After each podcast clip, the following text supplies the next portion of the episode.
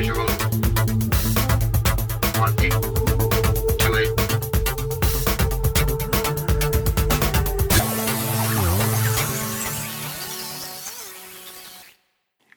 information, spread joy. Hey guys, guys，大家好，Welcome to Zone Fifty Two，欢迎大家来到五十二区。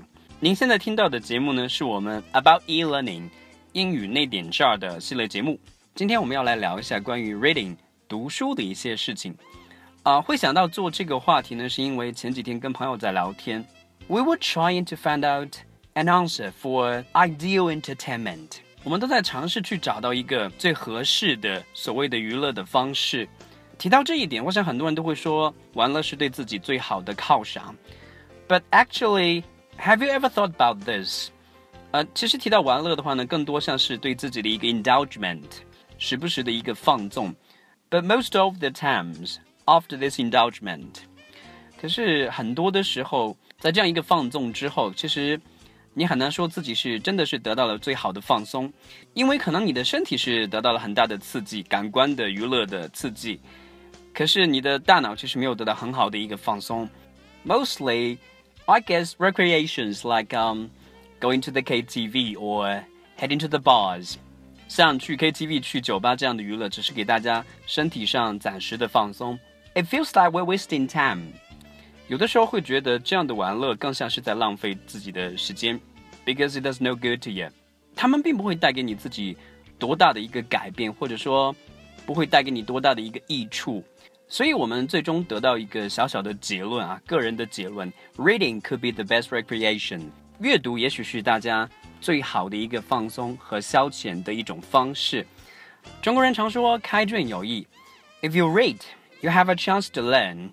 如果大家去尝试去读很多的书，其实得到的是一个自我充实的机会，也是一个很难得的 self improvement，也是一个非常难得的自我提升的机会。大家有没有遇到过这样的人？就是你看到他，你会觉得他是非常的 composed，非常的淡定，非常的 optimistic，非常的乐观。他的言谈举止当中会给你一种很高的修为，因为他明白很多的事情。如果你的朋友圈子当中有这样的一个人，你会发觉这是一个很大的一个幸事，因为 because reading changes you，阅读会带给你很多的改变。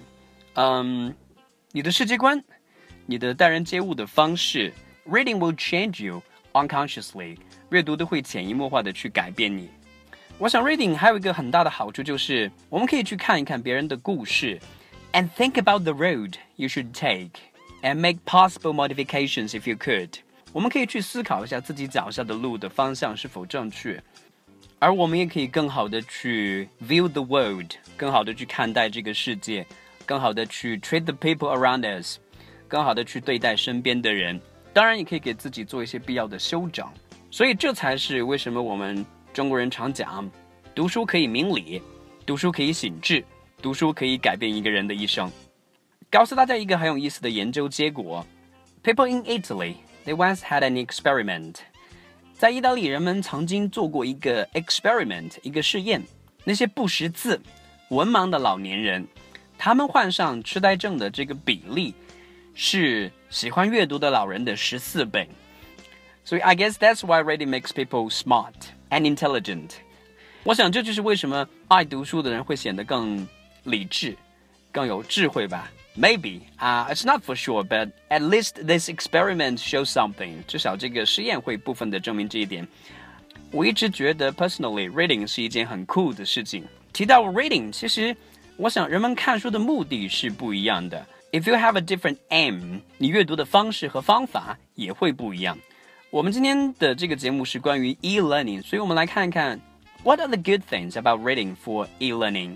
我们来看一下阅读对于英文学习的一些好处。Reading 会在很多的方面改变我们的语言能力，but there's got to be a precondition。这里的话呢，当然得有一个小小的前提，我们阅读的东西是适合自己语言能力的。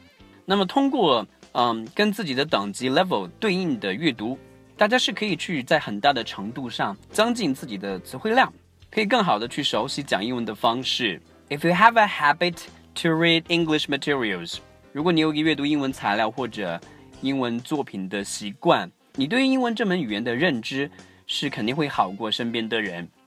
那么在阅读的过程当中，有几点大家一定要关注，就是第一，挑选到适合自己的英文学习等级的内容；第二，read it out，把你要看到的东西朗读出来，让自己更好的熟悉讲英文的这样的方式，呃，更多的了解英文的新闻习惯、说话的方式，当然还有英文背后的文化等等啊。我们看书还有很多的目的，其实对于很多人来讲，阅读也是一个 entertainment，也是一个消遣的方式，just to kill the time。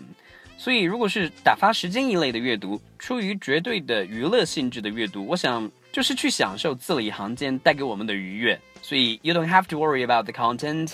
How much can you remember it? 你能够记住多少，用到多少，不用去担心。But if your aim is specific, 嗯，还有一些人，他们阅读的目的是比较的 functional。如果你读书的目的非常的清楚，我们不去讲它是否是功利性的。If you want to use the things in the books better，如果我们要想更好的去看到啊，或者说用到书里面的内容， 让他们成为我们能力的一部分，有一些东西是我们可以去做的。第一个，take notes，做一些笔记。啊，有的时候我会很羡慕那些就是过目不忘，因为我就有这样的一个朋友，他看过很多的书，他可以耳熟能详般的把很多的细节给你娓娓道来，就是 it's more like a talent。这是一个很难得的天分，but unfortunately most of us don't have that。我们当中的很多人都没有这样的一一个 gift，一个天分。所以 take notes if necessary，记下你所阅读的书当中的一些要点，一些对你有用的讯息，可以帮助你更好的去整理你在阅读当中所有的收获。当然，这只是一部分。我认为阅读还有一个更大的好处，就是把你所学到的东西分享给别人。所以 sharing。and discussion is vitally important。 到这里，跟别人的分享、跟别人的讨论就变得非常非常的重要。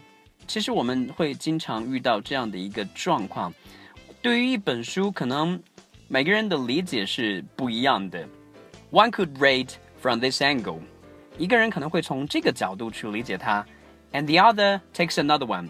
另外的人可能会从不一样的角度，会给你不同的反馈。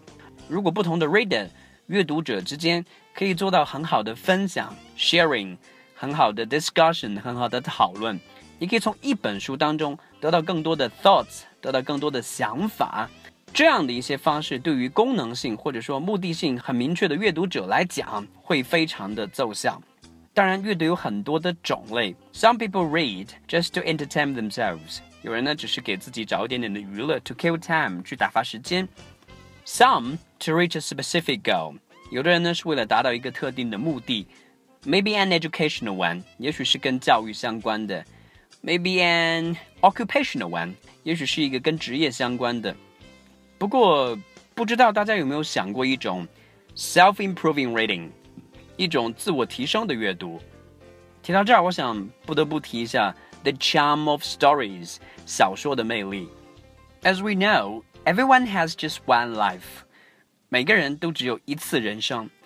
But stories will give you a chance to experience and see more. 小说，不同的故事，会给你一个机会去经历更多，去看到更多。It's more like an adventure. 这就像是一段冒险的经历一样。You could have a chance to see how the others treat their life, treat the people around them. 别人怎么样去对待自己的人生，怎么样去应对自己生活当中的快乐、悲伤、波折，或者说成就等等，所以我们才有这样的一个说法：see the stories of the others and think about our own life。看别人的故事，思考自己的人生。As a matter of fact, I haven't read that many books。其实到目前为止，很惭愧的一件事是。啊，我自己也没有看到太多的书，不过可以给大家推荐几本其实还不错的书。呃，Two Chinese and One English，一本呢叫做《平凡的世界》。As we know, people like to see the underdogs triumph in the end。大家都会喜欢看到不被看好的人经过自己的努力，在最后取得成功。其实这对于很多人来讲是有一个很大的激励的作用的。《平凡的世界》讲的就是这样的一个故事。它展示给你普通小人物艰难生存境遇的同时，也让你看到了他们克服重重困难的坚韧和美好的心灵。像这样的故事，我想对很多的奋斗者而言是莫大的一个激励。而另外一本想推荐给大家的书叫做《从你的全世界经过》，可能我们不会想到，There'd be so many stories happening around us every day in this small world。在这个小小的世界上，每天会发生着那么多不同的故事。而这本书里面所提到的 Thirty Three 三十三个平凡人的情感生活故事。我们会很容易在书中的人物里面找到自己的影子，你会感到那些故事就像是自己所看到、经历过的一样，会带给你很多的思考。那么这本书在网上有很高的点击量，当它编辑成书开始销售之后呢，也一直是一本畅销书。After reading this book, I feel quite comfortable。我觉得在看完这本书之后，你会觉得非常的舒适，非常的坦然。当然，你会开始对自己生活当中更多的细节。有一个更好的理解和认知。最后一本想告诉大家的书叫做《Silver Linings Playbook》乌云背后的幸福线。这部小说其实是有被改编成电影，也拿到了奥斯卡奖。书里面的两位男女主角 Pat 和 Tiffany 给大家讲述了一个非常平凡又非常感人的爱情故事。You would have a completely different understanding about love, about how do you find the right other part. 看完它之后，你会对于爱情本身，或者如何去找寻到适合自己的另一半，有一个更好的认识。如何去 sacrifice 做牺牲，如何去 better understand the people around you，如何更好的去理解身边的人，and mostly change yourself to make one person happy， 改变自己去让一个人得到快乐。聊到这里，我们今天的节目也接近尾声了。About reading，对于阅读，其实。